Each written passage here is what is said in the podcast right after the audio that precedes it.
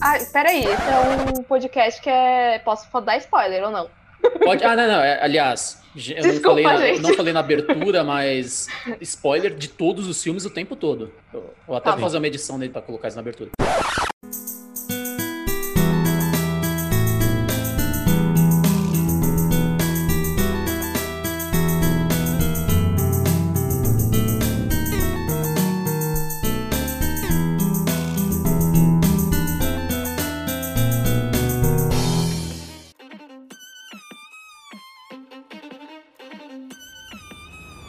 Bom dia, boa tarde, boa noite, ouvinte. Eu sou Yuri Codonho, roteirista, e estou aqui com meu amigo, meu, minha cópia de nome, ou eu copiei ele porque ele é mais velho do que eu, mas tudo bem, Yuri Cavicchiori. Tudo bem? É, eu tô tão bem quanto se pode estar sendo brasileiro, estando no Brasil em 2021. Uma fala de Emicida que eu acho que é muito atual. Não tenho como discordar. Dramático. E vocês puderam ouvir que estão com. Estamos mais uma convidada aqui hoje com a gente. Renata Vomero. Vomero? É Vomero que fala, né? Tem. Cara, cara, correto, é, vo- é Vômero, mas foda-se, cara. Pode chamar de Vomero, Tá. vo- Vomero, Romero, Vômito. Tem várias variações, assim, que já, já trouxeram pra roda, então eu aceito, sabe? Só É aceito, só vou. Faltou a paroxítona. aqui. Exato, faltou Faltou acento ali, cara. Sim. Esqueceram, deixaram pra trás. Ninguém liga pra acento, gente. Ninguém liga pra acento. Ninguém. É só pra complicar a língua. Exatamente, exatamente. Mas obrigada pelo convite, gente, de estar aqui com vocês, falando sobre esses filmes que você ainda não falou quais serão, mas não vou dar spoiler sobre a sua, na sua introdução. E a gente finge que o, que o ouvinte não leu também o nosso tema na hora que abriu o É episódio. verdade, você vai estar no título. Eu tentando fazer as pessoas, né? Mas não, deu. Não dá spoiler, não, não sei, eu não sei fazer essas coisas. Mas prazer estar aqui com vocês, espero que possa colaborar aqui nessa conversa de alguma maneira. Você não sabe, mas a Renata Vomero. Vômero, ó, viu? É difícil, é difícil quando a gente lê aqui e não tem esse acento. A Renata bom. Vômero, ela manja muito de cinema, trabalha na revista Exibidor e tem o seu projeto que é o Mais Sinapses. Você quer falar mais um pouquinho de você e do seu projeto? Pode ser, tudo bem. Não é que eu manje muito, não, mas de cinema a gente tenta ter muita coisa, né, Yuri? Você aqui também tá bem envolvida nisso, é um universo inesgotável, né? Graças a Deus. É, Exato, é. Sim, por favor. E tá salvando a gente nessa pandemia, vamos combinar. É, eu trabalho na. Sou repórter do portal Exibidor, que é um portal que fala sobre o mercado de cinema, tudo que tá por trás das produções. A gente fala, né? O mercado de audiovisual, seja nas produções, distribuição, cinema, exibição, enfim, streaming. Quem tiver interesse nessa área pode seguir a gente lá, Revista Exibidor, arroba Revista Exibidor no Instagram. E tem o Mais Sinapses, ou Sinapses, para quem for mais íntimo, nossa. É, que é uma newsletter que eu criei com a minha amiga Rebeca Silva, jornalista também. Também adora esse mundo de entretenimento e séries. E lá a gente tem, assim como vocês aqui, essa proposta de ter esse bate-papo sobre filmes e séries que a gente gosta. É isso. Segue lá, arroba mais sinapses. E você já sabe que nós vamos falar dos filmes Bela Vingança e Nomadland, filmes que foram provavelmente premiados ontem, que esse episódio está sendo gravado uma semana antes do Oscar. Imagina se não, se não leva prêmio nenhum. Não tem como, eu vou fazer um protesto antes de acontecer. Não, também. Um protesto antes de acontecer, porque, assim, Sim. Fica aqui o protesto, né? Se fica aqui o protesto caso não ganhou.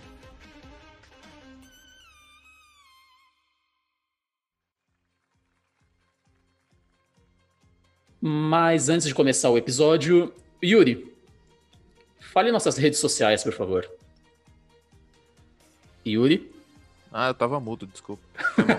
É, nossa, eu tava falando muito aqui. Quem nunca, cara? É, o nosso Twitter é Furo de Roteiro, arroba Furo de Roteiro.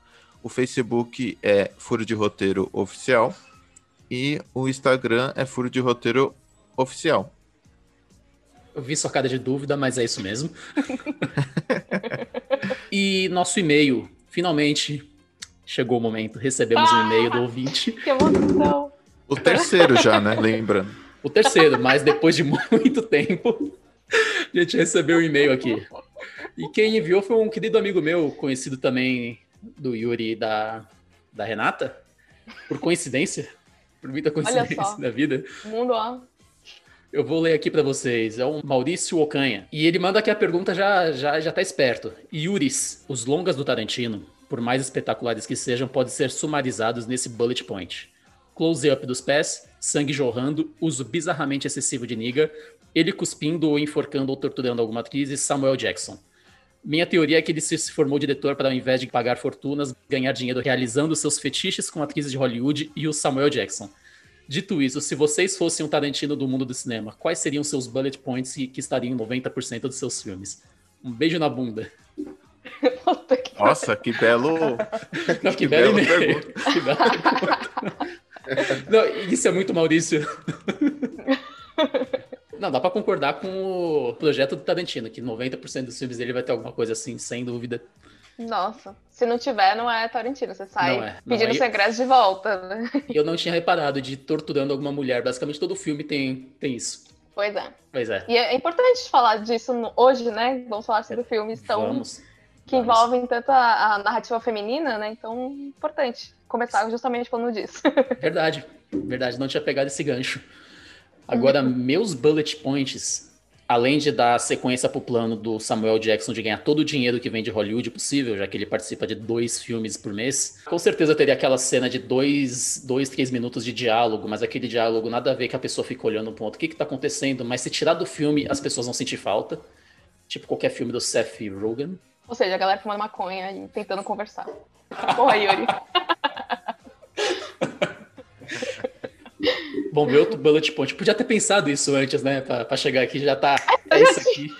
Eu já tinha lido o e-mail. Exato, li o e-mail, eu falei, nossa, eu vou pensar no bullet point. Aí eu esqueci, passou dois dias, três dias, falei, eu vou gravar aqui na hora, vai sair alguma coisa boa, com certeza. vocês pensaram em algum, algum algo que estaria em todos os filmes que vocês fariam? Um diálogo denso que o próprio Tarantino faz é legal. Eu, eu acho que eu iria por essa linha. Eu gosto de algumas coisas impactantes, às vezes que o, que o Yuri sabe o quanto eu gosto de Zack Snyder. Eu gosto bastante, então acho que eu gostaria de coisas impactantes que ele faz, eu, eu gosto. E tem uma hum, profundidade branco, que é bacana. Assim, que nem o Zack Snyder. Câmera lenta. é legal. Câmera lenta. E o Nolan tem o bullet point dele, que é usar o Leonardo DiCaprio sempre, sempre que possível. Que na verdade é uma carta, né? Uma carta, se fosse de Yu-Gi-Oh! seria tipo Exódia, né? Se você coloca ali, você ganharia, você ganharia o filme tranquilamente. Eu não né? sei se vocês estão falando, mas eu vou, eu vou sorrir e concordar. e o seu, qual que é, Renato? Ai, cara, eu acho que eu ia numa pegada meio. Ah, eu ia botar, humilhar um monte de macho sim, ia fazer a vingança de todos esses anos desses homens todos, botando mulher, ferrando com a gente, sexualizando a gente, objetificando, matando, torturando, estuprando. Ia ser todos homens. Tudo isso. Esse é o point. point. É mas, aí, mas aí não é vingança, é, é reparação histórica. Reparação histórica, exatamente. Mas então, já aproveitando Bela Vingança para você, é um ótimo filme, certo? É, é, mas tem uns, uns seus dissabores.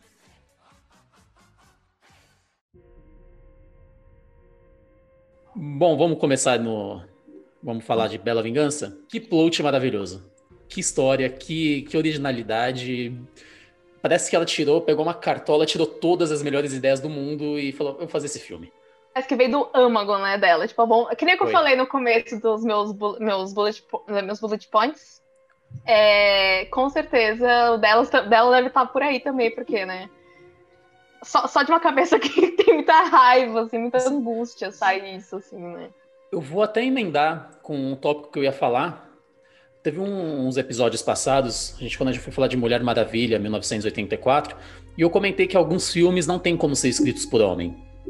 Por, por diversos motivos. E Bela Vingança é um deles. Eu acho que qualquer eu homem. imaginando que, que, eu consigo imaginar o que aconteceria. Ela seria estuprada, ia aparecer, ia aparecer estupro com certeza ia aparecer a cena do estupro, ia, ia, ela ia se vingar das mulheres de, um outro, de uma outra maneira muito mais explícita, Sim. que até o ponto em que ela foi falar, o momento que ela vai se vingar das mulheres, eu até tava pronta para criticar, sabe? Pensando, puta, ah não, não quero que ela, que ela também faça, cometa violências contra outras mulheres, e então com certeza, se fosse um homem escrevendo esse filme e dirigindo, essas seriam questões que apareceriam nesse filme é, sem dúvida, e seria mais do mesmo, porque são histórias que a gente está acostumado a ver também, quando, quando são retratadas pelo olhar masculino, né? Eu, eu até esperava no final que é acostumado a assistir os tipos de filme que você tá falando, que até esperava que no final ela não tivesse morrido, na verdade, e ela sim tivesse entrado lá para matar alguém. A gente já espera que ela, tive, que ela tinha que matar alguém, não Kill Bill. que... É, ela tinha que ter feito alguma coisa. Não é possível que ela só vai prender o cara. Não, mas é aquela, aquela sangue que a gente que eu tenho a gente eu pelo menos eu tento evitar de falar muito em violência e tal mas nessa hora eu falo não mas como assim? Vai ter que fazer sim como que ele vai ficar vivo?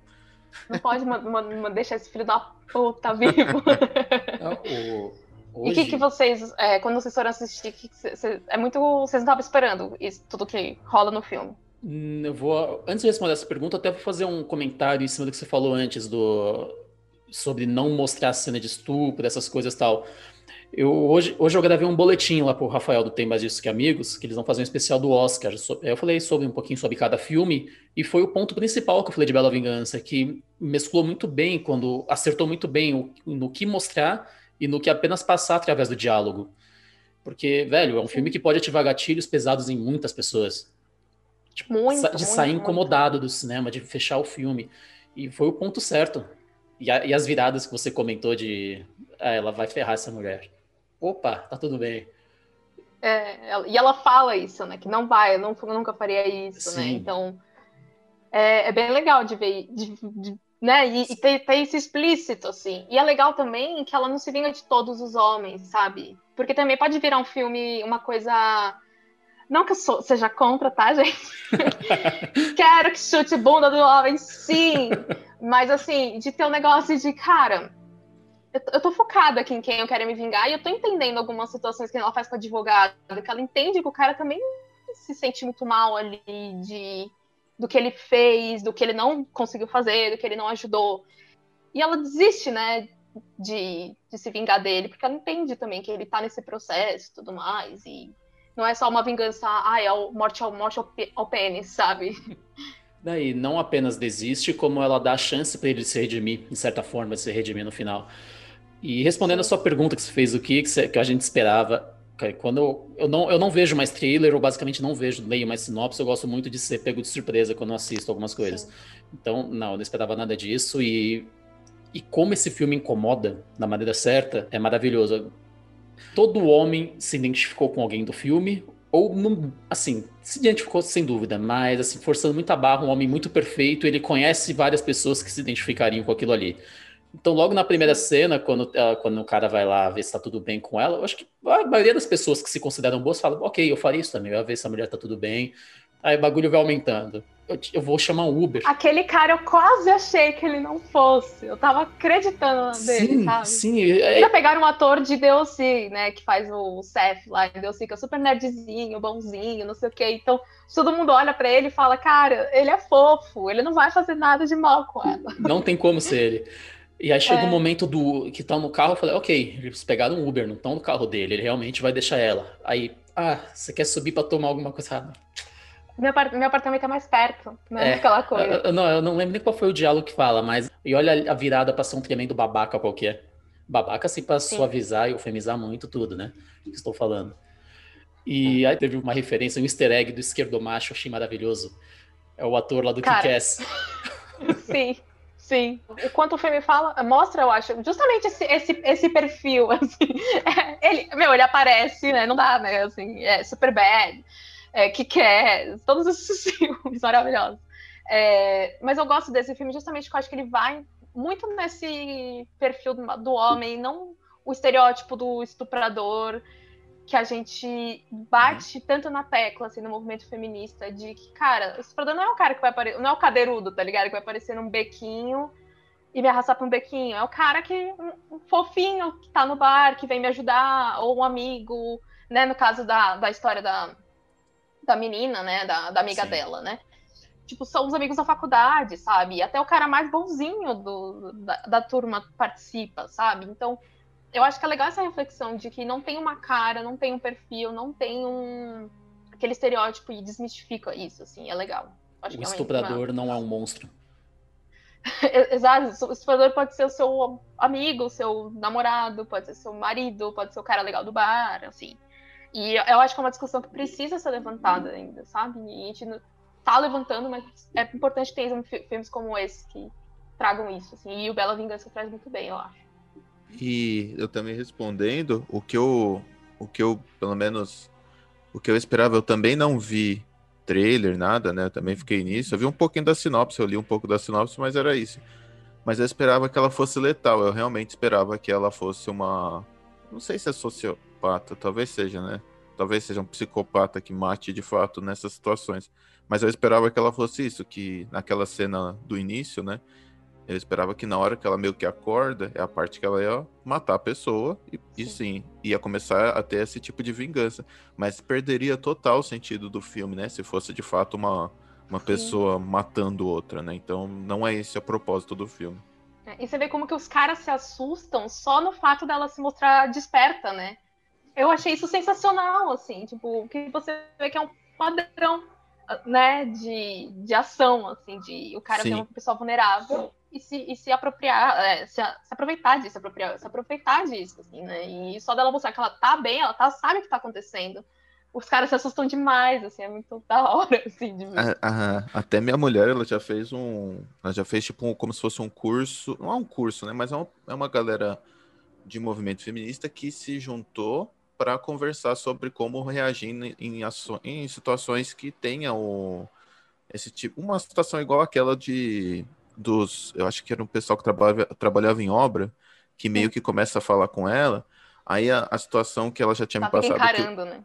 É você ficar encarando, né? Isso. E assim, nem nada demais, é só isso, é só ficar encarando. Que parece que o poder do, é difícil ficar falando tanto isso, mas enfim.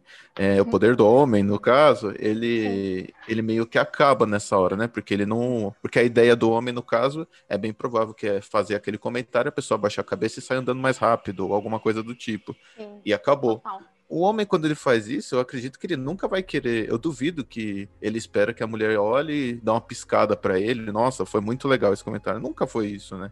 Não é esse o, o instinto, é meio que parece que é um pouco pra amedrontar, não sei. Sim, Sim. Sim mas é. Vai. Isso me lembrou até um vídeo do Porta dos Fundos, tem uns seis anos, talvez, com a Letícia Lima, que ela tá passando em frente da obra, aí os caras, e aí, sua gostosa? E aí, Verdade. tal? Aí ela para, ah, eu sou gostosa mesmo, e aí? O que vocês vão fazer? me lembra essa agora, parte de eu ficar, é, e esse, não, calma, é só uma brincadeira, não sei. Sim. Mas eu acho que expõe isso que o assédio nada é, é uma dinâmica de poder mesmo, né? Não é um cara que quer simplesmente. Ele não tá querendo te conquistar. Tipo, que seja algo consentido e que vocês se tornem um casal, que sejam felizes para sempre, ou mesmo que sejam só pra, só pra transar. Não é, né? Tipo, eu sei que eu tô falando aqui num absurdo, mas não é, é uma dinâmica de poder. É o cara que sabe que pode fazer aquilo e que você vai se sentir totalmente é subjugada, sabe? Naquele momento que você não vai reagir. Então, quando você reage, não é a reação que se espera, porque você se eleva automaticamente no mesmo nível de poder daquele cara. E aí você, você desequilibra essa balança e acabou, acabou isso, assim. Só que é muito difícil fazer isso, sabe? Não é simples. Ah, sim. É muito foda, assim. E às vezes eu brigo comigo quando eu tô. Não agora na pandemia, que a gente não sai, mas assim. Sim. Na, quando eu saio, assim, se eu tô sozinha, eu passo, sei lá, por. Tem situações clássicas, né? Você tá andando na rua, tem um grupo de homens. Você não quer passar perto, você quer atravessar. Ou mesmo que você passe, você passa super rápido, sem olhando para baixo. Eu fico brigando comigo, falo, meu, não faz, não vou fazer isso, não vou fazer isso. Só que é, é quase que uma, é uma autodefesa você tentar fazer isso, sendo que às vezes você, você acaba colaborando para essa dinâmica. Não sei, eu não sei, assim, acho que não, não existe como colaborar para essa dinâmica porque a culpa não é minha.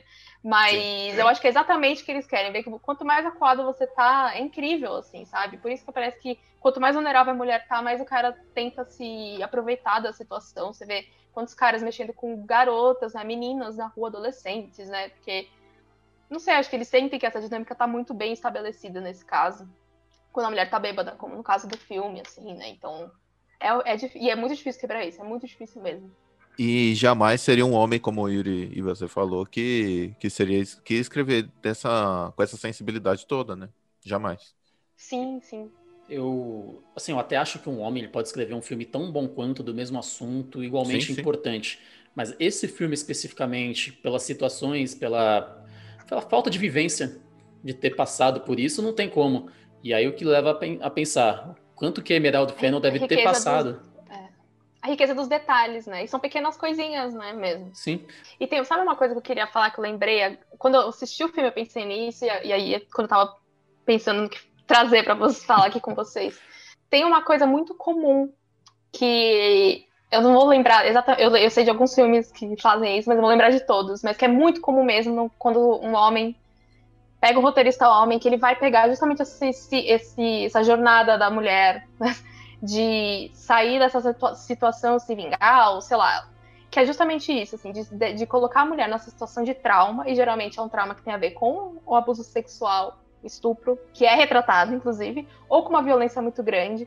E a partir desse trauma que essa mulher se reergue, ela vira fodelosa e não sei o quê. Então tem muita essa estrutura e que corroboram também para essa narrativa de que ah, a mulher, então eu tenho que passar por isso para para ser mais, sabe? Tem que passar por um trauma como esse para ser mais. Você vê isso. O Kill Bill é totalmente, é basicamente isso, sim. Ela passa por todos, né? Ela, ela sofre violência física, ela, ela no hospital ela sofre tentativa de estupro. É, foi muito criticado em Game of Thrones também o que aconteceu com a Sansa. A personagem é justamente isso. É, tem uma quebra, justamente uma quebra em que ela sofre esse estupro e ela é considerada, ah, ela ficou fodelona depois disso, sabe? Então Porra, cara, tem, é, é horrível esse recurso narrativo, né? Em termos de, de cinema, de que a, a, mulher tem que, tem que colocar a mulher nessa situação para ela ser melhor, e o homem não passa por essa situação para ele ser melhor, ele já chega poderoso. A mulher não, a mulher tem que passar por um estupro, tem que passar por, por, por essa violência, sabe? Então aí tem outra diferença, eu acho, que quando é um, um homem escrevendo um filme, tem esse retrato. Assim. Eu acho que, que quando é o homem também. Estupro, eu... né? Sim. É, exatamente. Eu acho que o homem, ele passa por isso, né? Aquela parada do Jornada do Herói, só que é de, é de maneira. Os traumas dele são totalmente. Não tem nada a ver com, com a sede. Pode até ter um ou outro, mas não é 99%. É mais difícil, é, né? É, sei lá, o pai morreu. O pai morreu assassinado, alguma coisa do tipo, é sempre mesmo muito parecido. É, geralmente agora. é uma perda assim, né? O Batman, né? A gente vê ali toda, ah, é. todo, todo o filme do Batman, a gente vê de novo a história dos, sim, pais sim. dele sendo mortos. e, e sim, e não, e não que não, não pô, é um trauma, né? Mas aí é, é isso. É. E aí é quase como se justificasse o trauma. A ação do outro homem é justificada porque a mulher ela melhorou, ela se transformou numa mulher muito melhor porque ela foi estuprada. Então eu fiz um, eu fiz, eu, fiz um, dei um presente para essa mulher, eu fiz um bem a essa mulher, sabe? Tipo, o que, que é isso? Não, né? Pelo amor de Deus, tem que ficar claro que não, assim, sabe? E, uma, e, sobre... e aquele doce vingança, que é meio. É exatamente isso. Olha, o nome é até parecido, né? Doce vingança. A mulher sofre estupro coletivo e aparece o estupro e ela se vinga. Sim. Aí ela se vinga desse jeito que o Yuri, o Caviccioli, falou. Que é Garoto Infernal com... também, né? Garoto, Garoto Infernal, Infernal acontece também, isso também. Também. E inclusive com o mesmo ator do Bela Vingança, ele também tá lá, o Adam Brody, que é o Seth também. Olha, eles estão pegando esse ator pra ir fazer ser escroto, que é o vocalista é. da banda. É o mesmo ator. Nossa, dá, um, dá uma bela pauta falar de filmes assim também. Nossa, sim, sim. Não falta material. É, é. Uh, sobre... Porque é comum. é. Porque é comum o homem retratar assim. Exato. Sim. Por isso é importante, a gente briga muito. Né, existe no movimento do, do, audiovisual de que tenham mais mulheres trabalhando com, na direção, que tenham mais mulheres trabalhando nos roteiros, que aí você amplia esse olhar, né? E quebra um pouco esses, essas, esses vícios narrativos aí, né? Que a gente tá A academia tem feito isso, gente... certo? Academia. É que tem todo o movimento, né? É. Nossa, é, é horrível academia, esse mas tem vários movimentos. sabe quando tá se atropelando. É, sim. Peço perdão se padecer algum momento, mas é que eu, o ah, eu também, eu perdi. Eu também dei um lag aqui, eu pensei que já tinha, deu uma travada aqui, foi mal. É, é horrível, né? Aí começa sempre todo mundo ao mesmo tempo a falar. mas a academia, ela tá, ela tem os movimentos que você falou, mas a academia em si, ela não, ela não tenta mudar isso, basicamente. Teve a, é. essa, essa recente mudança aí de que para concorrer ao Oscar, você vai ter que ter personagem X na produção X, pipipi, popopó, mas está pegando assim, o centro do problema está lá. Você está tentando mudar o contorno para tentar mudar dentro. Agora a academia não quer mexer em si. Ela não quer colocar mais representante negro, mais gay, mais mulher lá dentro para poder selecionar os filmes que vão concorrer sem alterar. Uns, é, quando começou a onda, quando teve aquela briga muito muito legítima do Oscars All White que teve quando Uh, teve um ano antes de Moonlight ganhar, né? Quando foi. Não teve nenhum, não teve nada, né? Nenhuma representatividade negra. Eles mudaram entre os votantes, né? Os membros da academia, eles trouxeram diversidade. E começou a ter um, uma melhora. Mas é, é um negócio que não é linear, parece, né? Uhum. Tem ano que funciona muito bem, mas tem ano que não funciona. Só que eu acho que o mercado está mudando, então isso também impacta, né? É, a gente vê aí situações que nem o Pantera Negra, que faturou milhões. Acho que foi um dos uhum. primeiros filmes de herói de origem, né? Filmes de, de origem de herói que passou do bilhão, assim. Sim. E, e aí Ganhou os caras estão vendo. É, foi exato, foi indicado o melhor filme, inclusive, é uma, sabe, uma coisa única, inédita. E aí você vê. E aí o mercado, você vê que o mercado começa a mudar, porque os caras estão percebendo, pô, isso aí tá, tá, traz lucro, porque é o que os estúdios estão querendo, mas Sim. também estão. É, eu estou indo de acordo com a, a discussão, o debate é, público, né? Com o que está tá acontecendo, e aí acaba gerando essa mudança. Mas, claro, a academia deveria fazer mais coisas assim. Como todo mundo, né? Responsável, né? A galera que está ocupando esses lugares. Eu acho que eu, no, no, Reino Unido, e aí eu acho que é legal a gente falar, porque Bela Vingança é um filme britânico, né? Lá eles têm um negócio que, antes da academia mesmo, eles têm lá um, um BFI, que, que é o instituto deles que cuida de cinema, parecido aqui com o que a gente tem da Ancine, enfim. E eles têm é, os mesmos critérios que o Oscar vai implementar daqui a alguns anos, eles já têm há uns anos, assim. Então acho que a gente vê, a gente vê o Bela Vingança talvez seja produto um pouco disso já, né? E tá chegando aqui. Imagina daqui a uns anos, quando isso tudo for implementado pela academia, né? Eu Sim. torço muito, gente. o que eu falei dessas mudanças do Oscar, eu não sou contra, só para deixar claro que talvez tenha ficado confuso. Eu sou, eu sou contra o que o Oscar se movimentar muito devagar para acompanhar essas mudanças. Ele querer que os outros mudem, mas ele não. Que eu acho que seria muito é, mais viável. Esperar a água bater muito na bunda, né, para começar sim, a mudar. Sim. Assim. É, é, querer mudar de dentro, começando por fora, e a gente tem, sei lá, séculos de humanidade, a gente sabe que as mudanças mesmo começam de dentro. Sim. sim é, esse é meu ponto Exatamente. de vista apenas. E voltando ao Bela Vingança, é, eu fiquei com uma dúvida. Eu ia pesquisar, eu esqueci totalmente de pesquisar. Ela tem aquele caderninho onde ela anota as vítimas, entre aspas, dela. E cada pessoa ela anota com uma cor diferente. E me leva a pensar, Nossa. ela mata alguém. Sabe que eu não pensei nisso? é, assim, eu, como eu falei, eu não pesquisei, mas na minha cabeça é a única coisa que veio. Porque tem três cores diferentes. Algumas ela anota com vermelho, outras com azul, outra com verde, não lembro. E mostra qual que é uma dessas é. cores que, ele, que ela não mata, que é apenas um aviso que é, fala no meio do filme, ah, você é o cara que o, sei lá, o Antônio falou. E ele tá vivo que foi o primeiro cara do filme. Eu não sei, eu, na verdade eu tinha pensado só que ela, que ela não matasse, assim, que ela desse esse susto nos caras de. É. Fica ligado, cara. Olha o que Sim. você tá fazendo, sabe? Pra fazer o cara acordar, assim, sabe? Sim. O, na o minha que... cabeça era isso, assim. E eu acho que dentro da proposta do filme, que foi, pelo menos que a gente entendeu sentido, até agora, né? faz mais sentido. O que me pega é, são as cores diferentes da caneta, que é uma pequena sutileza ali que é. pode indicar que tem algo a mais. Ou eu uhum. brisei muito, não tem essas cores, mas eu tenho quase certeza que. Ah, mas deve ter, não, não ia estar tá jogado. Sim, não. É, é. ou ela estava sem a caneta Bic na hora correta e simplesmente trocou. É que o Bolsonaro comprou todas. Verdade, cara. Deve ter alguma coisa, acho que vale pesquisar isso, eu não sei. É, tal, é... Talvez matar eu tenha exagerado, mas um tipo de punição diferente para cada um. Pode ser, pode ser, pode ser, pode ser, sim. Ou a reação do cara, de repente, ser, às vezes. Verdade. Tipo, ó, ele reagiu assim. Então, acho que esse entrou no time dos caras que eu acho que deu certo. Ah, esse aqui, ó, esse aqui vai fazer bola. Não sei, eu não sei, gente, eu tô especulando. Tá vendo a cabeça de, de alguém que. De um homem que tá escrevendo e dirigindo pra cabeça de uma mulher que pode escrever e dirigir? Eu já pensei na morte, na vingança. Naque, sangue, naquele, sangue. naquele papo que você falou logo Sim. no início. Mas eu não sei também. Não sei. Eu acho que vale analisar quais que foram as cores que ela usou nos personagens que a gente sabe que aconteceu, né? E, e, e comparar, né? Sim. Mais ou menos, não sei. É, isso me chama a atenção porque é uma sutileza do roteiro mesmo, não é algo da direção que coloca, não é sem querer, mas nem fodendo. Então. Acho que nada é sem querer. Não, né? não em Hollywood nada é sem querer, já diria nosso querido Salinas. Exatamente. Dali tá é por é. alguma razão. E às vezes, assim, não é, não é uma razão que vai mudar o filme, né? São, são os detalhes, e, só que é legal de você ir pegando. E às vezes são coisas que você pega numa segunda vez que você assiste, numa Sim. terceira. Que nem, próxima vez que eu, se eu for assistir uma segunda vez, eu vou, vou, querer prestar atenção nisso, por exemplo. Que cor que ela vai usar para o primeiro moço, uhum. qual que ela vai usar para o segundo, sabe? Tentar fazer essa conexão. Sim. E a gente não falou, talvez, do personagem mais legal e decepcionante ao mesmo tempo, que é o cara que ela começa a namorar. Aquele é o homem que todo mundo teve que se identificar. E como que vocês lidam quando são responsabilizados, né? Sim. E assim, tipo. Não vocês, ident... assim, mas os homens. Sim, sim, sim, não, assim, se identificar não significa que você foi cúmplice de um estupro coletivo.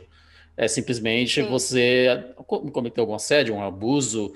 E assim, se tiver algum homem aqui com, com mais de 25, 30 anos e falar que nunca fez algo que possa ser considerado errado, você está mentindo tá mentindo, a sociedade tá aqui que não me deixa mentir sozinho. É aquela conversa que a conta não fecha, né? Tem muita mulher é, relatando abuso, assédio, pra pouco homem assumir é. que cometeu. Ou é só um, né, que tá fazendo isso tudo, ou alguém tá mentindo. Né? Exatamente, alguém tem que ver se, prender esse, esse sujeito, sabe?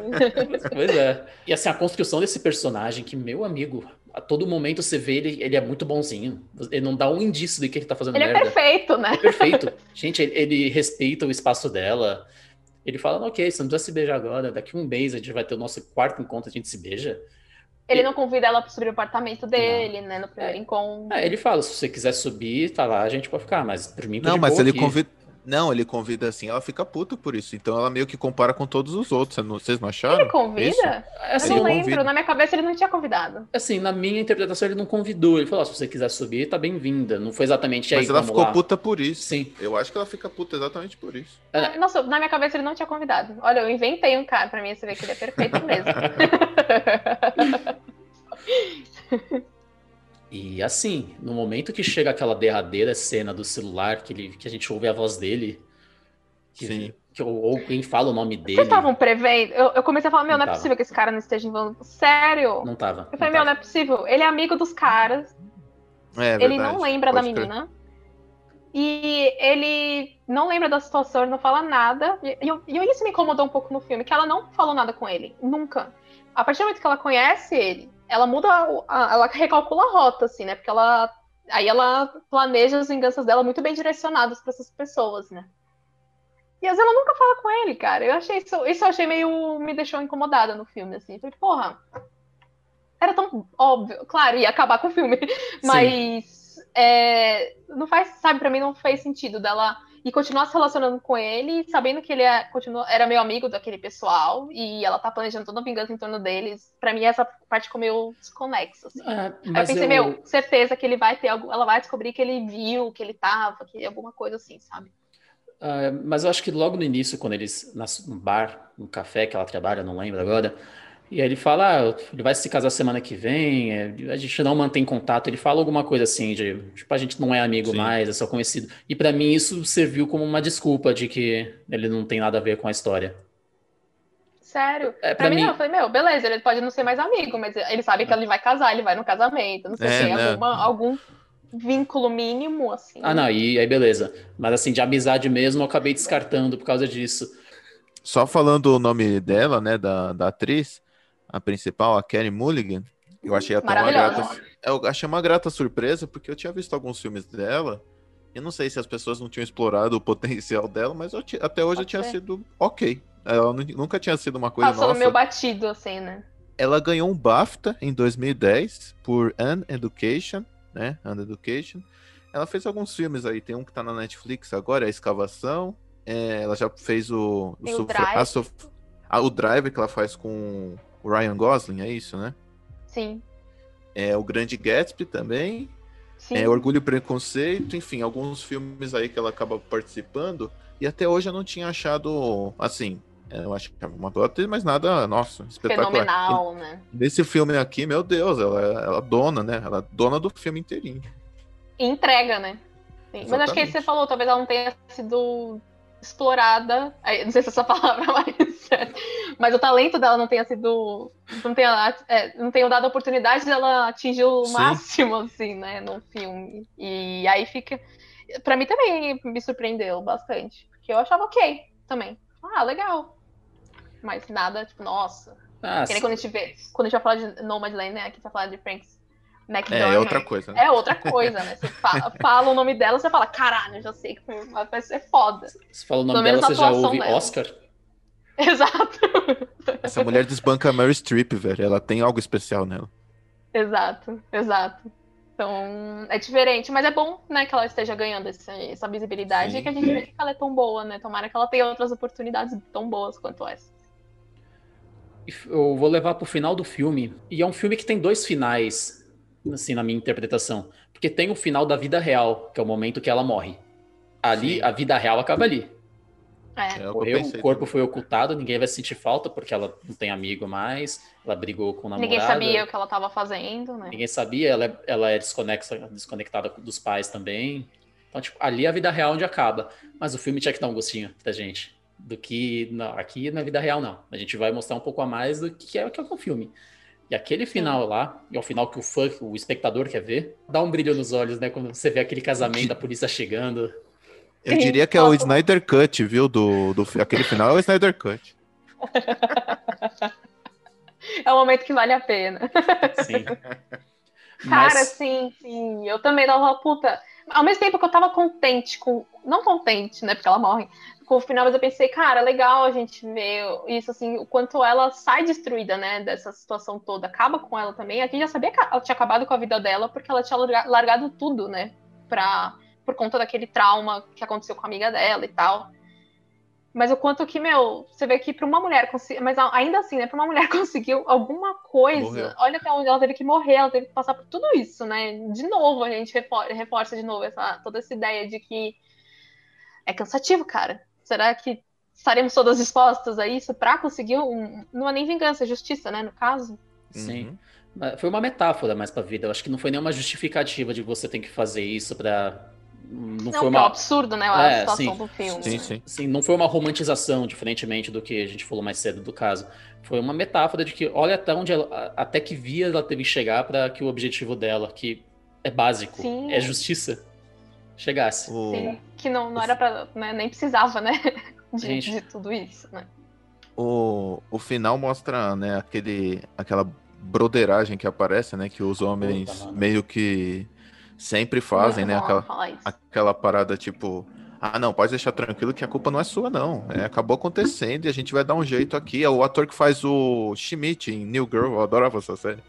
É, acabou, né? Com a Zoe.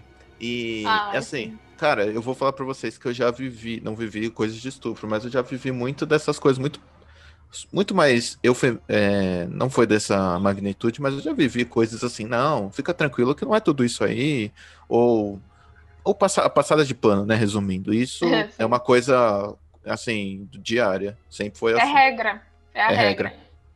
É, tanto o, o, namorado dela também passa um pano, né? Na hora que ela descobre Sim. que ele tava lá e ela vai confrontar. E ele fala, não, mas isso aconteceu faz muito tempo, Nossa. sabe? Aquela, aquela coisa, sabe? Que né, quando chega nesse momento, os homens se unem e se protegem, assim, né? E todos os homens fazem isso praticamente hum. nesse filme que é bizarro, mesmo os caras. E eu acho que entra de novo naquela aquela conversa sobre esquerdo macho, assim, que os caras eles têm um discurso maravilhoso, né? De, cara, eu sou super ah, é, aliado da pauta feminista. É, que se, se tem que se tem um assédio, um estupro, tem que ser punido, tem que ser denunciado, eu vou apoiar. Mas quando ele vê acontecer com alguém, um cara, um amigo próximo dele, muda automaticamente. Ele nem, ele nem pensa nisso, assim, sabe? E é algo que está muito intrínseco, né? E eu, eu, como mulher, também tenho que ficar vigiante de várias é, atitudes minhas em relação ao machismo mesmo, porque eu também fui criada nisso, né? Que pra gente é diferente, você vai se libertando dessas, dinâmicas, mas a gente tem que ficar vigiante, sabe? Tem que ficar vigiante e não, não sair é, é, rivalizando contra a mulher, em aceitar o que o homem fala, aceitar que o homem tem que é, tomar atitude, todas essas coisas estão estabelecidas, né?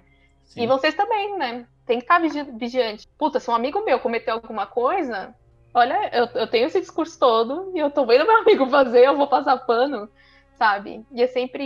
E aí muda tudo, né? Mudar, não, ela tá fazendo isso pra chamar atenção, ela tá fazendo isso pra. Sei lá, como se alguma mulher fizesse isso, né, gente? E se fez, foram. Dá pra contar, não, sabe? Pouquíssimas. Não dá pra ter, tirar isso como um todo, né? Não é. É justamente o oposto para uma mulher contar, para uma mulher falar que ela está sendo assediada, exige muito dela. Né? A gente viu o caso daquela blogueira Mar Mari Ferrer. Uhum. Ferrer eu ia citar dela agora. Né?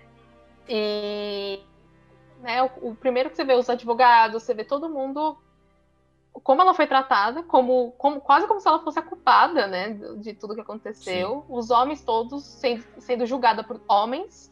Então, a passada de pano ali, a vontade já quase inerte, assim, de você ajudar o cara, né? De né, proteger de alguma forma. É bizarro, assim. Até porque se, se ele tivesse sido, vamos dizer que todo mundo trabalhasse para ele ser para ele ser julgado e condenado, eles poderiam estar tá perdendo espaço dentro do setor jurídico, né? Uma pessoa, a própria pessoa que está fazendo, né? Ó, o advogado já pensou se ele fizer um dia com acontecer com ele, ele vai falar, putz, eu já, já falei a favor da mina nesse dia. Como que eu vou fazer Exato. agora que eu que estou fazendo, eu fiz isso?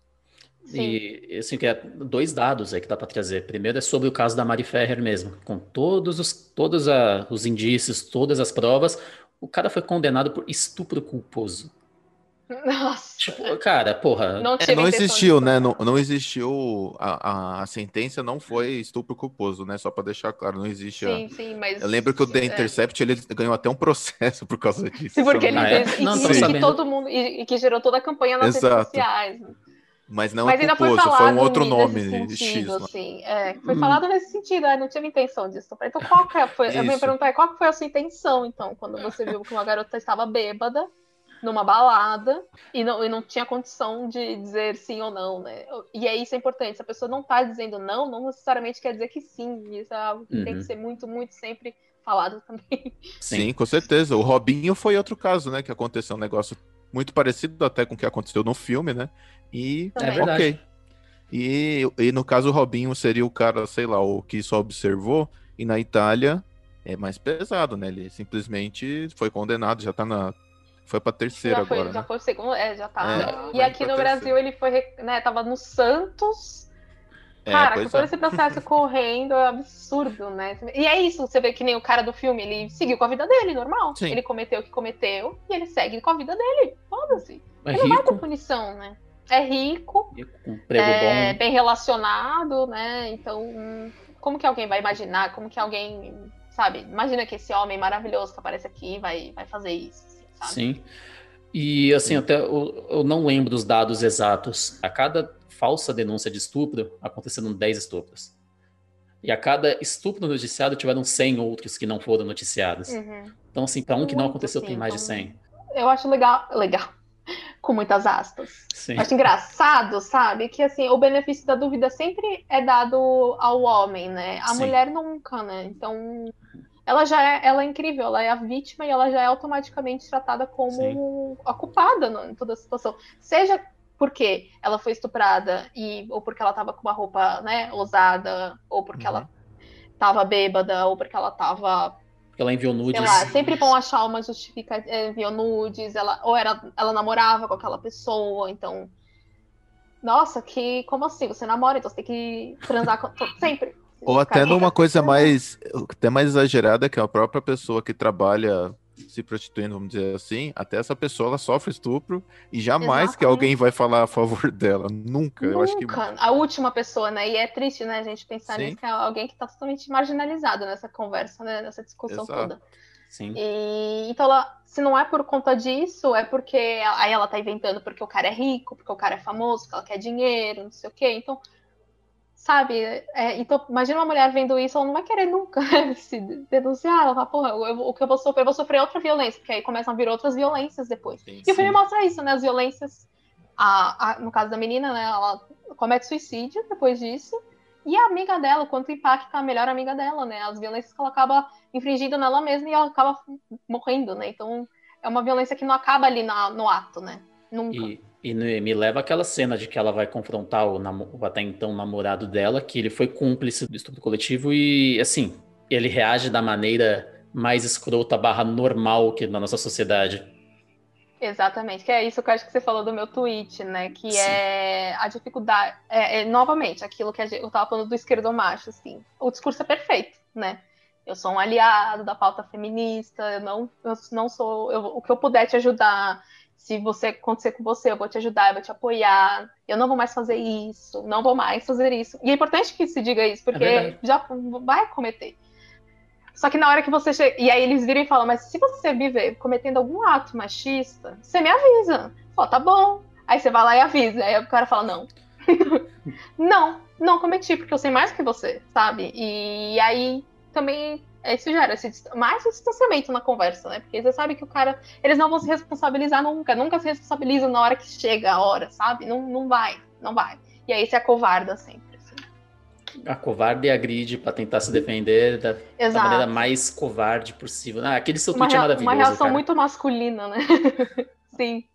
É, foi o, o, pensamento que me veio lá que acabou o filme, assim. Pra mim foi o resumo do filme, sabe? E pode, pode ser mesmo. que me doeu, assim. Mas vamos encerrar Bela Vingança? Ou, alguém tem alguma coisa a mais para falar? Não, tem que falar.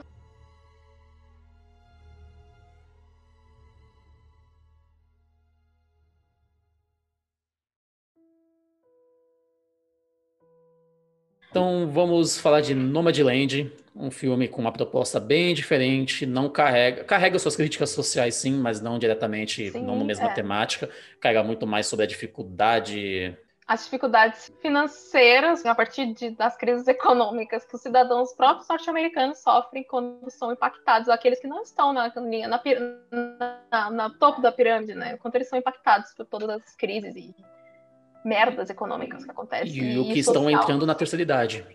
É, exatamente, também. Principalmente esse. Sim, que é, é, o grupo de pessoas que é tratado lá. Que aparece no filme. Sim, é justificativa grande do tema do filme, né? Que não, dá, nem, que porque, não dá nem para resumir direito. é...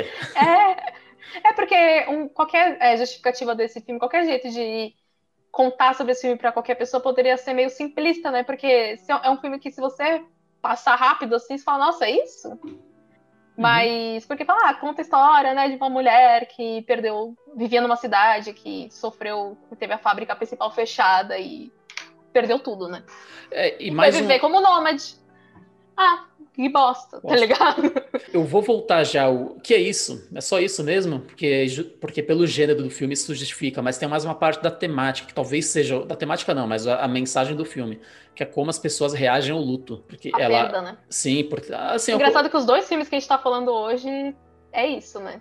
É, é. As assim, reações a... à perda, né? Sim, e a personagem da Frances, ela tá fugindo há, sei lá, quantos anos, desde a morte do marido, e assim, só no final do filme ela vai resolver, mas assim, é, é realmente é um filme arrastado, porque é melodrama. Melodrama Sim. tem como característica a ausência de conflito, ou seja, as cenas são. Eu, eu tava discutindo esses dias com o Yuri sobre tipo de cena, que existe cena de. cena dramática, que é a cena que possui conflito, cena expositiva que explica, cena de ressonância que que é a consequência do que aconteceu no filme, e cena de preparação, que são as cenas que, obviamente, dizem que preparam o personagem. E melodrama uhum. tem muito menos cena dramática, enquanto outros filmes normais tem 90% para mais. Melodrama é, quase não tem conflito, essa é basicamente cena de exposição. Aí... Ela, você pega um recorte ali da vivência uhum. dela, como se Sim. a gente visse, ah, ok, você vai pegar um ano da vida dela, enquanto ela tá vivendo isso, é isso, você vai ficar lá observando. Né? Sim, e, e assim, não só isso, enquanto em outros gêneros, a trama vai do ponto A, sei lá, até o ponto L durante o tempo todo, no melodrama ele vai do ponto A para o ponto C, talvez para o ponto D, avança muito pouco. Se você pegar uhum. a primeira cena do filme e a última, você resumiu a história, basicamente. Se você pegar Roma, é assim também você pegar boa parte das novelas mais antigas, que as novelas atuais elas têm uma, muito mais conflito, e novela tem um, um, bagulho à parte que são 600 mil episódios, então tem que ter um Nossa, conflito. É. Tem que ter, para manter as pessoas assistindo, né? Exato. E essa é a grande característica do melodrama, é a ausência do conflito e um protagonista passivo a quando o conflito chega. Então a Francis, a personagem da Francis, não sei o sobrenome dela direito, eu sempre erro também. Engraçado que quando saiu esse filme, eu achava que era. Sempre na minha cabeça era Francis Mac, McDonald's, né? Não sei. Francis McDolan. Eu não sei. Mas eu falei, nossa, o, o, nome do filme é o nome dela, sabe? Tipo, eu achava que era Francis McNolan, um negócio assim. E aí eu falei, caraca, um filme sobre ela. Não, não é. Não, mas podia ser. Não é, mas podia ser. É, ia Sim. ser bom se ela interpretasse ela mesma, né? Seria incrível mesmo. Esse filme do Nomadland me lembra um pouco, o, não sei se vocês viram, o Projeto Flórida, Projeto Flórida do. Acho que é do William Defoe. Me lembra William um pouco. Defoe, uh Me lembra, assim, não, não, obviamente que são temáticas diferentes, enfim, sim. são muitas coisas diferentes. Não tinha parado pra pensar, mas é, tem sua conexão, sim. Me parece um pouco, ele é um pouco arrastado. Tem um, um personagem que o Yuri falou que ele é, ele é meio apático, né? Então ele fica vivendo o, o, o que está acontecendo e não tanto tanto conflito assim. Por mais que eu acho que o William Defoe tem um pouco mais de conflito. Só para a gente falar da carreira, né, da Frances, ela já tem no currículo aí dois Oscars e talvez eu já vou colocar aqui para mim que eu acho que vem um terceiro Também dessa acho. vez. Eu aposto é, nela. É, então. e ela já ganhou um M, né? Ela já já ganhou um Globo de Ouro, como de também, também três anúncios de um crime, já ganhou o BAFTA, que eu esqueci até de falar que a que a do bloco anterior, né, do Bela Vingança, ela também já tinha ganhado um BAFTA. Então ela tem a a Frances ela tem um currículo aí que é espetacular. Já foi né? reconhecida né? em todos os principais prêmios né, de cinema. Sim. Assim. E só. Merecidamente. Coisa... Com certeza. Só para deixar uma coisa que eu acho que é uma curiosidade interessante, esses dois filmes que a gente falou, tá falando um agora e já falou, são de duas diretoras mulheres, que eu acredito que nunca tenha acontecido. O Yuri até chegou a comentar que duas diretoras mulheres que ainda são favoritas e elas têm uma tem 30 e outra tem 39 anos. É assim, é uma coisa que você é não imaginava foda. há dois, três anos, há um ano talvez, você não ia imaginar que, que ia estar um cenário desse, né? E todos jovens, todas jovens. Sim, e possivelmente eu espero que a gente as veja mais vezes, né, nas premiações. Ah, sim, com certeza. Assim como a gente, acho que a última indicada foi a Greta Gary, que também é super jovem e tá super despontando. Nossa, super amo o Lady, dela. Foi o Lady Bird. Ela é maravilhosa. Nossa, tudo eu que amo. ela faz é perfeito. Eu também, eu também, eu também. Ela é uma das minhas diretoras favoritas, assim. É o estilo de filme que eu mais gosto, assim, é ela e o marido dela, Noah Baum. Sim. Apesar de eu achar que ela, que ela pisa no, nele facilmente, pela, pelo currículo dela já. Sim. E, Sim, e, e os filmes dela são é uma mistura de vários gêneros, é muito bom. A mesma adaptação dela foi muito original, né? Do Adoráveis Mulheres. Nossa, me fez chorar que nem criança. E também super. Nossa, eu amo. Ai. E... e também é uma, uma diretora super jovem, então acho que a gente tem, graças a Deus, um grande futuro um grande futuro, sabe? E que venham e que elas sejam com certeza muito inspiradoras, né, para outras mulheres, outras garotas que querem cursar audiovisual, fazer cinema e fala, cara, tem uma chance para mim. E eu diria que até para o homem, para o futuro diretor aí olhar e ter um olhar pelo menos assim, pô, dá para fazer desse jeito. Quem sabe ele também abre, tem uma abertura na mente do próprio homem, né? A Greta Gerwig foi a primeira diretora que me fez perceber esse negócio de filmes que só mulheres poderiam escrever que os detalhes que ela coloca são muito, muito únicos na vivência. Sim. E, e, complementando o que o Yuri falou de duas mulheres disputando o melhor filme, na história até teve outras edições onde duas mulheres concorreram a melhor filme. Essa é, mas essa é a primeira edição onde duas mulheres concorrem a direção. melhor direção. Não, e é isso mesmo. Eu queria falar sobre não ter. de ser a primeira vez não ter duas mulheres concorrendo ao melhor filme, e apenas uma vez teve uma mulher que ganhou o Oscar de melhor filme. Exato. Catherine Bigelow. Sim, é, assim, mereceu. Faz 10 anos. Acho que estamos na, tamo na, né, porra. Não, tava mais que na hora, assim, passou da hora, na verdade, esses 10 anos. Assim, né, e, e, convenhamos, né? Guerra ao Terror não foi melhor que Bastardos Inglórios. é, tipo, Cara, desculpa, não dá pra defender. pra dar pra Avatar, vai. Pensa que quase deram pra Avatar. Ah, não, é, não, prefiro Guerra ao Terror. É o Oscar, né? Ah, não, assim... Porque senão não ia ter nem ela pra gente Não, não. É. é, que, é que conta Bastardos Inglórios dói um pouquinho. Desculpa a sociedade. É muito bom. É bom. É, ver o Rito pegar fogo é sempre incrível, né, Yuri? Sim, sem dúvida. Pegar fogo e ser metralhado por, sei lá, centenas de tiros, ótimo. mas, mas, assim, é a primeira vez que vai ter essas duas mulheres são favoritas a levar esse título de melhor filme. Outras mulheres levaram o melhor filme por ser produtoras, mas não por ser diretoras ou roteiristas. Sim. A Frances McDormand, ela é produtora, né? Então, se o filme ganhar com o melhor filme ela vai subir para pegar a estatueta. Então vai ser Ai, que delícia. delicioso, sabe? Tipo, vai ser demais esse momento. Eu torço muito, muito, muito por isso, assim.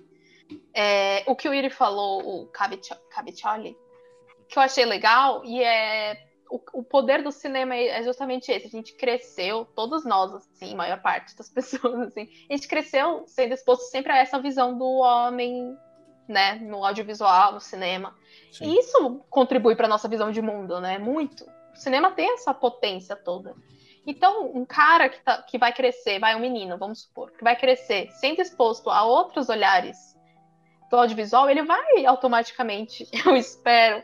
Não é só Absorver, o cinema né? que vai fazer isso sozinho, mas, né, senão, pô, vamos investir tudo no cinema. Claro, existem outras coisas que vão fazer as pessoas, fazem as pessoas mudarem a visão de mundo delas. Mas o cinema tem esse poder, e se ele crescer vendo todas essas histórias, essa pluralidade de narrativas, e ele decidir se tornar um cineasta, eu acho que vai ter mais chance, né, dele fazer um filme, mesmo que seja um protagonista masculino, mas que seja um protagonista masculino diferenciado, ou que seja feminino, mas que não seja daquele jeito que a gente sempre vê, né? E até, assim, não, não, ele pode ser cineasta, ele pode estar envolvido com o cinema, ou ao contrário, ou a pessoa simplesmente eu, que não estudei nada, mas eu, se eu cresci e vou para o cinema, eu vou, eu vou querer é, consumir isso. Não Sim. necessariamente se eu estou envolvido, mas se eu tô, se eu achei que a, se a minha visão de mundo melhorou, né, entre aspas, melhorou, mas é um sem aspas, na verdade, melhorou, é, eu vou querer consumir isso. Ou seja, se eu estou consumindo mais, o cinema vai voltar muito mais para esse tipo de, de filme, né? Então, indiretamente, diretamente, só tem a ganhar mesmo. Com certeza, no, tanto no público consumidor quanto no que for né, fazer, os produtores que forem fazer isso, e, e na nossa vida cotidiana como um todo. Sim. É, eu ia falar, o ganho social, porque enquanto a, a arte copia a vida, a arte também ensina. Ensina. Total, total. É, é a gente, um é produto do outro, né? Se for parar pra pensar. Então, Sim se o, vamos, vamos mudar, as, as, pessoas começam a ter esse debate fora e a impacta na arte, ela vai se refletir e depois mais para frente ela vai alimentar outra geração que não está discutindo mais isso e enfim, né, é um, é um negócio muito louco. E é, e é, o que é muito apaixonante, né, no cinema. Acho que todo Sim. mundo aqui que está nesse podcast gosta muito de cinema e isso é muito gostoso, né, de ver acompanhar. E todo, esse, e todo esse papo aqui é muito legal, porque a gente tá no meio da pandemia, a gente tá trazendo um otimismo muito legal, que a gente tá precisando às vezes, né? Então, estou feliz, porque, porque às vezes eu tô num papo sempre meio triste, assim, isso daqui tá muito otimista, então vamos continuar sempre assim. vamos ficar, foca aqui, cara. Foca se, aqui se, se, quiser, eu trago vocês pra realidade, hein? É uma ah, ameaça. Não, não, vamos, vamos ficar aqui. parou, parou, parou, parou. A gente tá falando de realidade, e o, eu não vou trazer vocês para a realidade, mas eu vou falar de Nomadland, que o melodrama, ele é uma retratação da realidade total. E ele tem uma pegada meio documental. Eu, te, eu tenho sérias dúvidas de quantos ali são atores e quantos ali não são atores. Sim, eu acho que aquela linda, esqueci o nome da, Linda May, May Linda, personagem, ela é real. Eu acho que ela aparece num livro, inclusive, que o, que o filme foi baseado, né? É um livro que fala dos, dos nômades norte-americanos, né? Que dá que vivem no século XXI, esqueci o nome total, mas tem alguma coisa aí falando do século XXI? É, e, é, e é isso mesmo, tem bem essa pegada, quase um. Sei lá, os documentários que a gente assiste. Poderia estar entre os documentários Sim. que a gente assiste, tanto no, no, Discovery, no History, ou na Netflix, né, agora. Uhum. Assim. Sim, e interessante, né? Porque a gente tem na categoria de melhor, melhor roteiro adaptado dois filmes com pegadas documentais, que tem esse e o Borat. É verdade. E, e é curioso também porque é um gênero que está sendo ganhando muita visibilidade, né? Documentário. Acho que, se não me engano, o Oscar esse ano ganhou, bateu recorde de inscritos em documentário. A Netflix é, é uma responsável por isso, né? Que investe muito, né? Tá assistindo, você vê que tem sempre novos, novos documentários lá. E eu acho que as pessoas estão se apaixonando por essa visão, assim, não querendo consumir e, por consequência, produzindo mais também, né? Até aproveitando o gancho aí de, de documentário, é, e o Nomadland, ele é, eu, eu vi há pouco tempo aquele, o documentário que ganhou o último, se eu não me engano, que é o Indústria Americana, se eu não me engano, e ele é chinês, é a, é a China, né, entrando nos Estados Unidos, a diretora do Nomadland é chinesa, né, o nome dela é Chloe Zhao, e a hum, temática é muito uhum. próxima, né? Porque é a China entrando nos Estados Unidos depois da crise, e o filme Nomadland é, os, é os Estados Unidos em crise, né? Em plena crise. Então casa muitos todos os o, o, a temática, porque é que nem foi falado, né? Acho que o Yuri falou de ela está naquela situação também porque a empresa fechou, porque a empresa, a indústria, né, fechou na, na cidade dela. O filme do documentário também mostra muito disso, né? As trocas, enfim. Então é um casamento muito interessante. Eu acho que até um complemento para você entender. Se a pessoa não tem muito o entendimento do que aconteceu de fato em 2009, assistiu é, a indústria americana e assistir Nome de Land, eu acho que é um baita estudo para você falar, pô, então foi mais ou menos isso, foi. E eu, eu também, eu tô com vocês aí, e eu espero, assim, eu gosto muito do Bela Vingança, mas seria legal uma diretora chinesa ganhar nos Estados Unidos. Olha como, ó que, que foda que seria isso hoje, Sim. né? E aí ela seria histórica mesmo, né? Porque é uma mulher não branca, é, não é americana, também Exato. vencendo. Então, depois de 10 anos, uma mulher vencer, não branca, não é americana. E eu acho Incrível. que diz muito, é simbólico, né? Também. Sim. Eu não sei vocês, mas eu não sou fã de documentário e nem de melodrama. Mas, mas foi tranquilo assistir Nomadland. Eu quase que odeio melodrama, essa é a minha realidade com, com esse tipo de gênero. Não, é um bagulho que não me desce quase. Não vai. Não vai. Mas, assim, foi super de boa assistir. Eu parei uma vez só, assim, porque eu tô vendo em casa ainda, porque se estivesse vendo no cinema, no cinema seria de boa.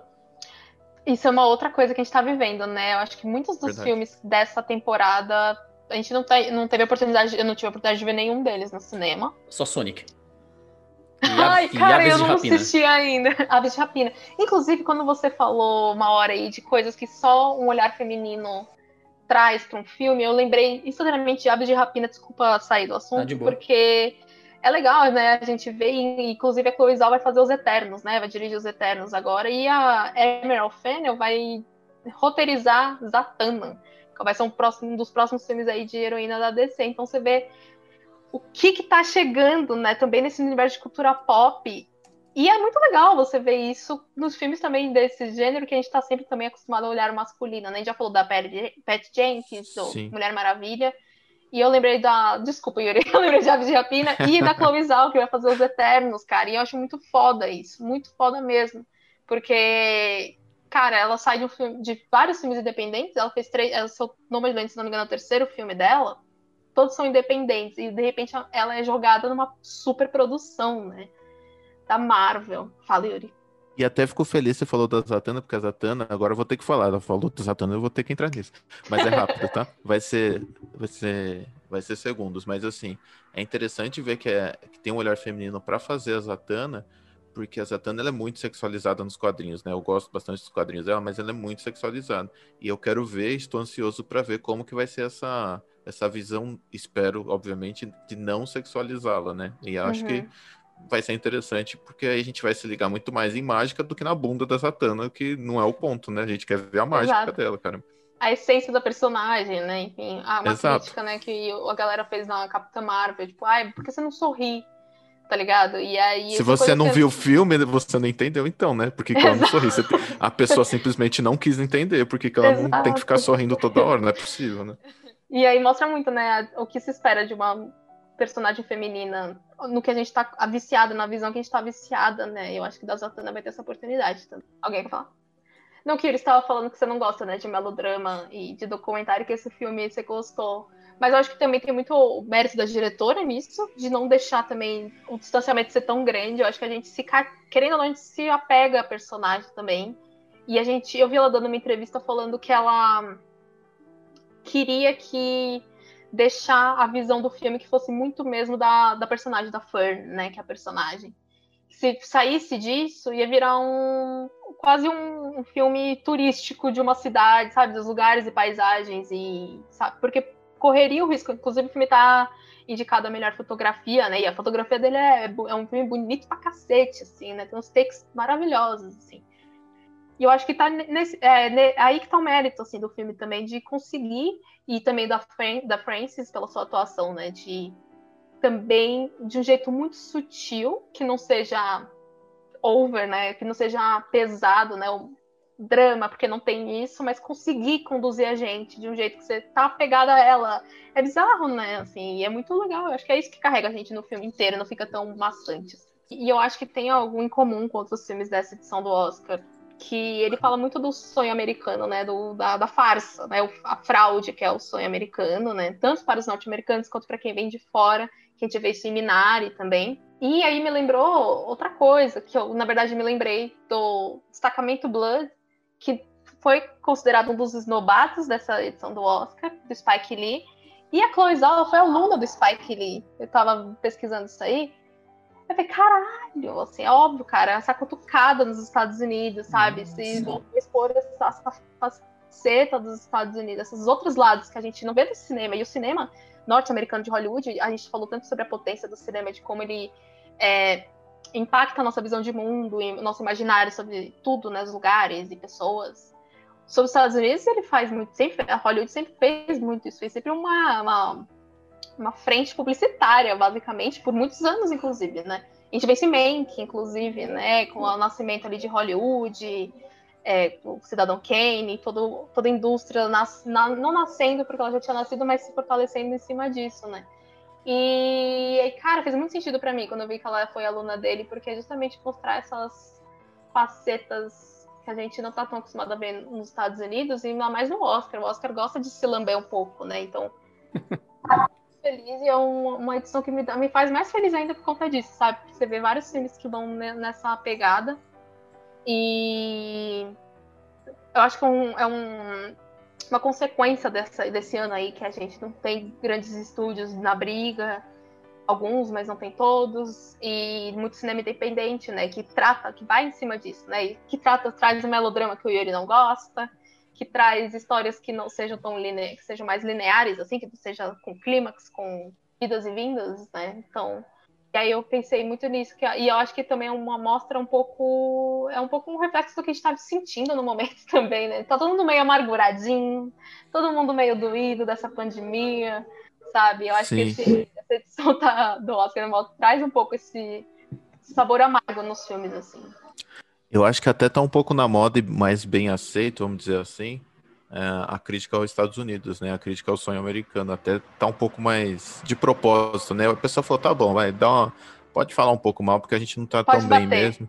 É. Pode, pode bater. não bate muito, porque senão a gente explode vocês. É, mas... Exatamente, senão você mas... não vai entrar no, no, no Oscar igual destacamento Blood. Não vai Se, entrar. Senão eu vou Exato. instaurar a democracia no seu país. Sim. senão, Caralho. realmente. Mas Exato. assim, até que tem um. O pessoal tem aceitado mais. A gente não vai falar de Mank aqui, mas o Mank, eu acho que ele toca em tanta ferida incrível também. Mas isso vai ficar para outro dia, tá? Não vou ficar falando. mas, o, mas o Mank toca bem nisso. E tudo que você falou, assim, real. É, o sonho americano, assim, destroçado nesse filme mesmo. E, e muito bem destroçado, né? A gente. Quando a gente. Eu sou uma pessoa que considero a esquerda mesmo, né? Sempre deixo bem claro. E. Também. Compartilho. e o, o, sonho americano ele é bem destruído ali. Eu, eu, eu, tenho certeza que uma pessoa que, que acredita mais nisso, né? E tudo bem acreditar também, foda-se, cada um acredita no que quiser também. Uhum. Mas ela vê aquilo e provavelmente causa algum certo incômodo ou simplesmente escolhe não ver, né? A mente trabalha da própria pessoa falando, ah, é, que pena, é uma exceção, né? Eles são nômades, é tipo isso, eles não vão ver que o motivo de fato é muito maior, né? Não que eles não vão ver, eles vão escolher não ver, tá? Porque não existe gente burra. Existe simplesmente uma mente que seleciona o que quer ver, né? Exato. Enfim. Tem gente que escolhe ser burra, né? Exato. E aí eu fico pensando se não vai ter um Nomadland daqui uns anos no Brasil, né? Porque a gente está vivendo basicamente o, a crise que a gente está vivendo agora, talvez gere. Você vê, sei lá, fechamento da Ford, da. Foi a Ford que fechou. Sempre confundo as, as empresas. Pode, pode, escolher, mas a LG você é, pode escolher um monte aqui. escolher. Mas a Ford, saíram, já saíram várias reportagens. Sim, sim. Mas essas cidades é, industriais, industriais, que nem a cidade que a Fern vive, a gente vê cidades do interior que são dependentes disso, né? Dessa força industrial das, dessas empresas. E a gente está vendo esse movimento agora no Brasil. Então, talvez a gente tenha um nome de Land. Quem será que vai fazer? A Fernanda Montenegro, será que ela segura até lá fazer um nome de Land, mano? Entrar numa van. Imagina. Maravilhosa. Nômade Land no sertão. Ah, é o alto da compadecida. Né? é, também. Já, já tem, inclusive. Bacurau é verdade. É, nenhuma ideia original, né? Já diria o Marcos Mion. Não, porque no Brasil a gente só retrata isso, a gente não retrata outra coisa, né? A gente, só é, a gente tá retrata... tá retratando isso há muito tempo. Né? Ah, vocês têm mais coisa pra falar de Nomadland? Não, já esgotei ah, todas as minhas, minhas anotações.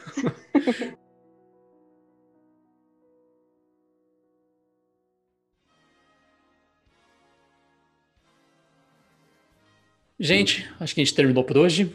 Cês, Renata, você quer, você quer fazer mais algum comentário? Não, não chega. Mais alguma propagandazinha? Só reforçar o meu sinapse? Se quem quiser, é, siga, siga o sina, mais sinapse, arroba mais sinapses ou arroba revista exibidora, onde eu estou atuando no momento. Ou me seguir também, arroba Revomero. Estou lá.